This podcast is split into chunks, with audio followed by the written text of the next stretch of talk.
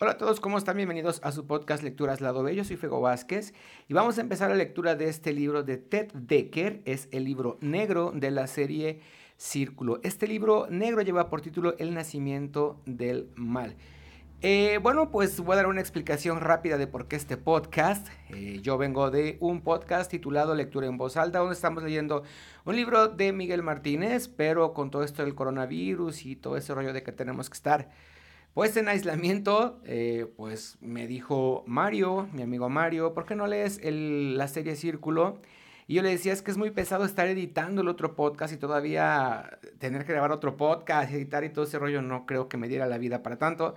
Entonces él me dio la idea y me dijo simplemente léemelo así como va y eso es lo que vamos a hacer. Ese es el asunto de este podcast. Va un podcast grabado con un celular, no estoy ocupando computadora, no voy a ocupar un micrófono especial, es simplemente mi celular, sin edición y sin nada, ¿ok? Van a escuchar errores, van a escuchar eh, entonaciones que no son correctas, puntuaciones que no son las correctas y entonces me estaré regresando a releer y cositas así. Bien, bienvenido obviamente, siempre todos, todos los que llegan a este podcast van a ser bienvenidos, pero no es necesario que se queden, porque este es una lectura un poquito más personal debido a que, repito, es específicamente para Mario, mi amigo Mario. Sin embargo, si te gusta el libro, pues continúa, solo te repito, no es una lectura profesional. De hecho, nada de lo que hago es profesional, pero muchísimo menos este. Este va, repito otra vez, sin edición. No está grabado en cabina, mucho menos con micrófonos, la gran cosa, simplemente es mi celular. Así que si quieres quedarte, bienvenido. Si quieres retirarte, bueno, espero que escuches lectura en voz alta. El podcast, pues el podcast clave, por decirlo de alguna manera. Y si no te gusta de por sí las lecturas que hago, bueno, pues bye, no pasa nada, ¿ok? Pues acomódate si decidiste quedarte, acomódate bien los audífonos, ve por un cafecito, ve por una bebida. Ponte cómodo, que es lo importante. Y si estás haciendo otra cosa, como haciendo tu casa, porque tienes que estar en tu casa encerrado, hoy es miércoles 25 de marzo, todos debemos estar en casita. Eh, pues ya saben por qué, no hace falta que lo repita. De todas formas, si estás escuchando este podcast a destiempo, que bendito Dios ya haya pasado todo de la pandemia, que ya todos estemos bien, que todos estemos completos, con familias completas, bueno, pues que te sirva como recordatorio de lo que un día pasó y de lo que esperemos que nunca más vuelva a pasar. En fin, ponte cómodo. Todo este verborrea que estuve haciendo es para que fueras a acomodarte bien, para que tomaras, eh, para que fueras por una bebida, porque es padre estar escuchando mientras pues bebes algo, ¿no? Y si no, bien. Pues vamos a empezar la lectura. Empezamos con el resumen. Eh, repito, este es el libro negro de la serie Círculo de Ted Decker. Son cuatro libros. Este es el primero. Bien, dice así. Resumen. Nada es como parece cuando se estrellan los sueños y la realidad. Huyendo de sus agresores por callejones abandonados, Thomas Hunter apenas escapa yéndose al techo de un edificio. Luego, una bala silenciosa de la noche roza su cabeza y su mundo se vuelve negro. De la negrura surge la asombrosa realidad de otro mundo. Un mundo donde domina el mal. Un mundo en el que Thomas Hunter se enamora de una mujer hermosa, pero luego se acuerda del sueño en el que lo perseguían por un callejón mientras extiende su mano para tocar la sangre en su cabeza.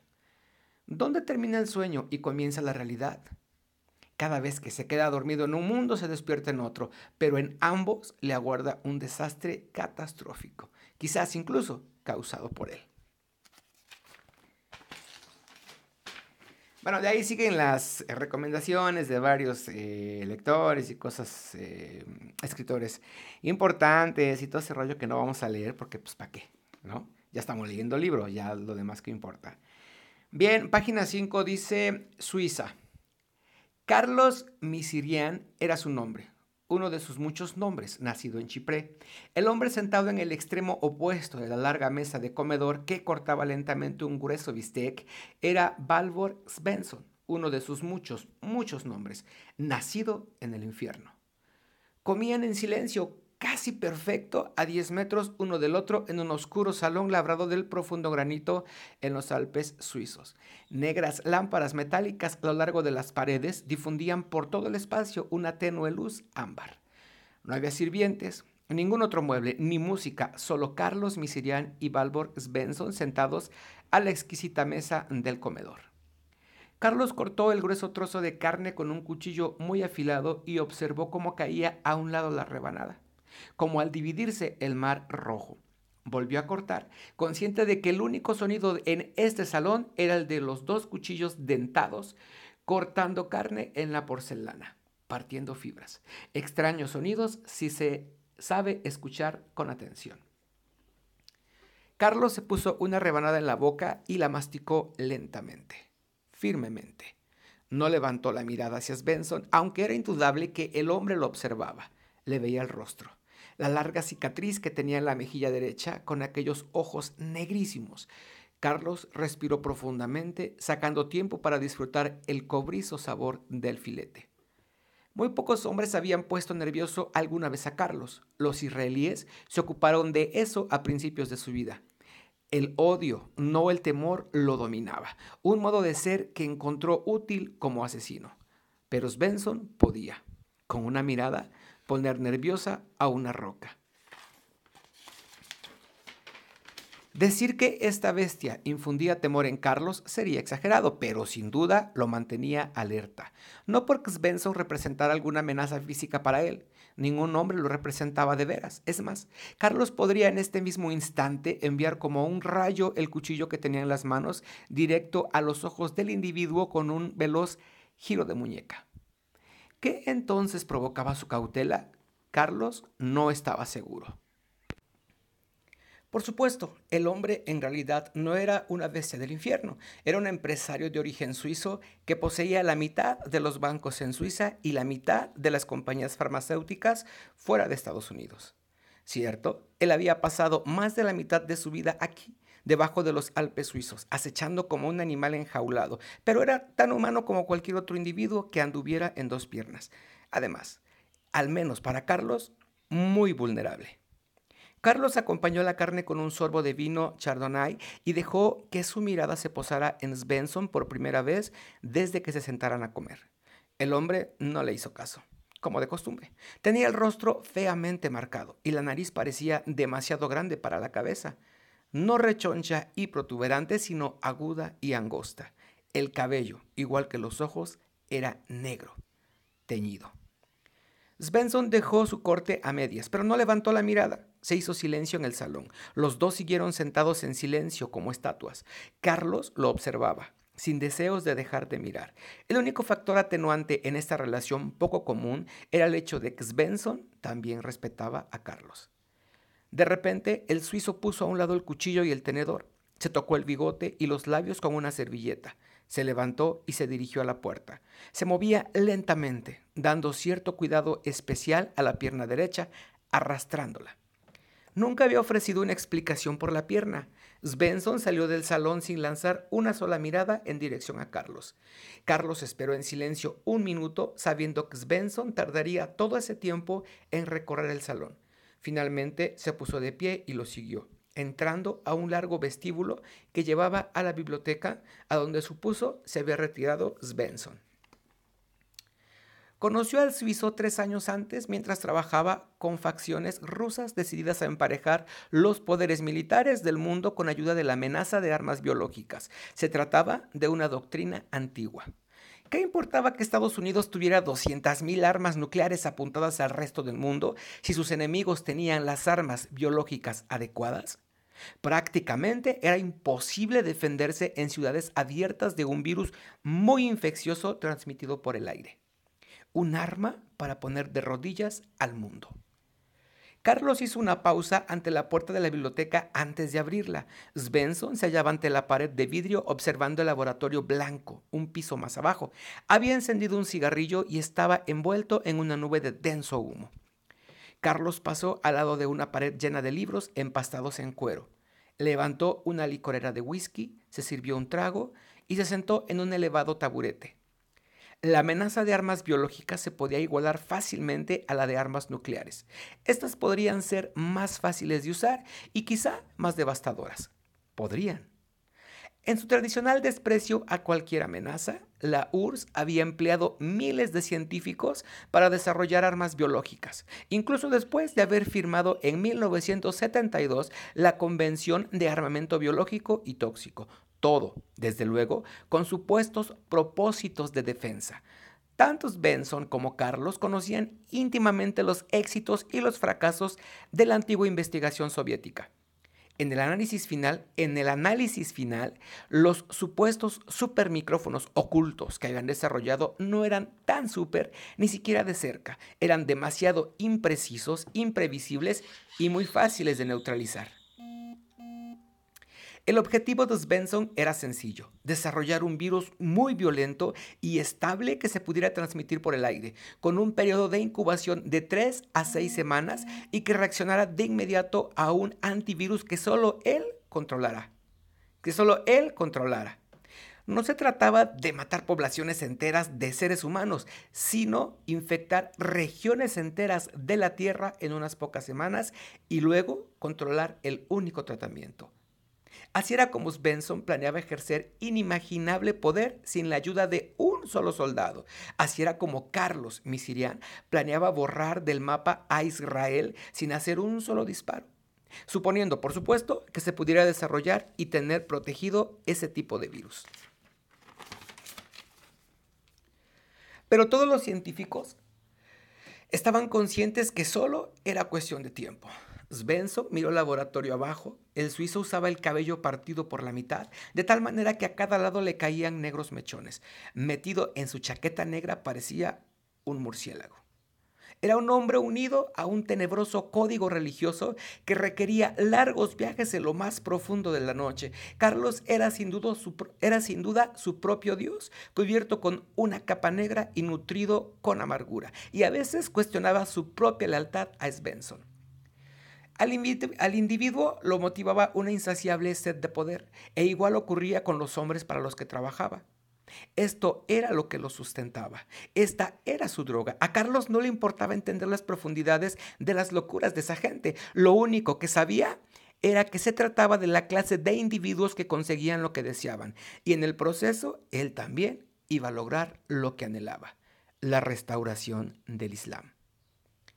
Tomó un sorbo de whisky se podría pensar que alguien, uno solo de los miles de científicos que trabajaban en el sector biotecnológico defensivo, se toparía alguna vez con algo significativo después de todos estos años. Ellos tenían más de 300 informantes pagados en cada compañía farmacéutica importante. Carlos había entrevistado de forma muy persuasiva a 57 científicos del antiguo programa de armas biológicas soviéticas y al final, nada.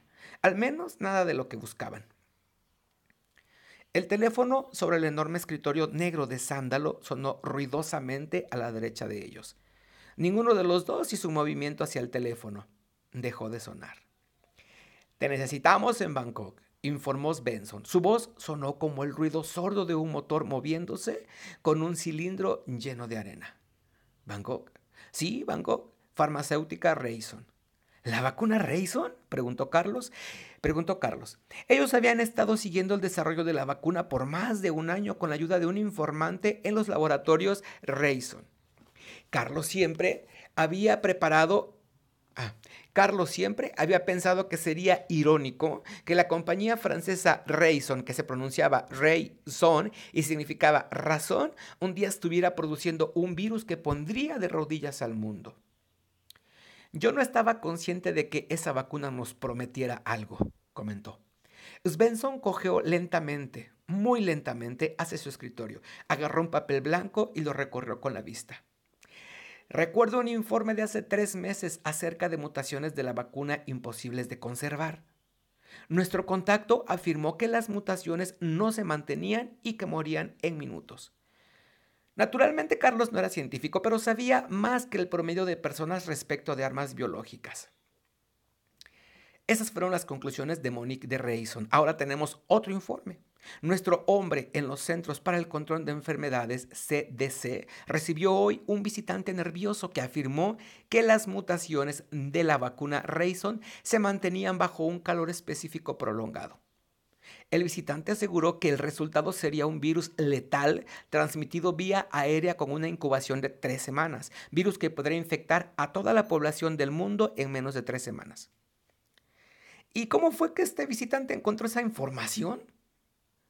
Un sueño, contestó Benson después de titubear. Un sueño muy extraño, un sueño muy pero muy convincente de otro mundo poblado por seres que creen que los sueños de él en este mundo son solo sueños y por murciélagos que hablan.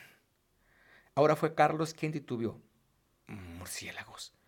Tenemos nuestros motivos para prestar atención. Quiero que vueles a Bangkok y entrevistes a Monique de Rayson. Si la, si la situación se justifica, voy a querer la mismísima vacuna Rayson por cualquier medio.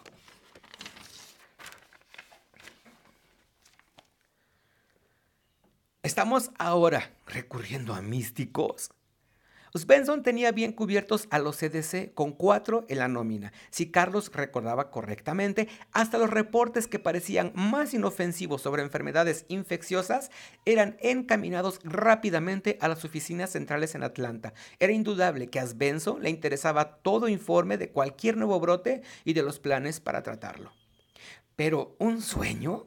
Totalmente fuera de carácter para el estoico suizo de tenebroso corazón, esto solo esto solo insinuaba su única verosimilitud. Benson lo miró con ojos sombríos. Como dije, tenemos otras razones para creer que este hombre podría saber cosas que no tiene por qué saber, sin importar cómo obtuvo esa información. ¿Cómo qué cosas? Eso no está a tu alcance. Basta decir que no hay forma de que Thomas Hunter pudiera haber sabido que la vacuna Rayson estaba sujeta a mutaciones que no se conservaban. Carlos frunció el ceño. Carlos frunció el ceño. Una coincidencia. No estoy dispuesto a correr ese riesgo. El destino del mundo recae sobre un virus difícil de localizar y de su cura. Tal vez acabamos de encontrar ese virus. No estoy seguro de que Monique de Rayson quiera conceder una entrevista. Entonces oblígala. ¿Y qué hay con Hunter? Te enterarás por cualquier medio que sea necesario de todo lo que Thomas Hunter sabe y luego lo matarás. Pues hasta aquí el primer, eh, es primera entrega, no es primer capítulo, eh, apenas eh, estamos como en la, pues es que no está tal como introducción, pasamos solamente un resumen que es pequeñito y luego entramos a el bloque Suiza y a continuación va el primer capítulo. Gracias por haberme escuchado, yo soy Fego Vázquez, esto es Lectura, ¿cómo se llama este podcast? Es que lo acabo de crear. Eh, lecturas lado B. Gracias, pues repito, si te está gustando el libro, continúa, si no, puedes irte sin problema. Pero si te gustó, te pido un favor, dale like, dependiendo de donde me estés escuchando. Eh, diferentes plataformas van a transmitir este podcast o lo van a subir o lo van a tener en su directorio. Entonces, si lo has encontrado por casualidad y te gustó, dale like. Eh, suscríbete o compártelo dependiendo eh, lo que la plataforma tenga disponible para este tipo de situaciones. Pues gracias, nos escuchamos o me escuchan. Hasta la próxima.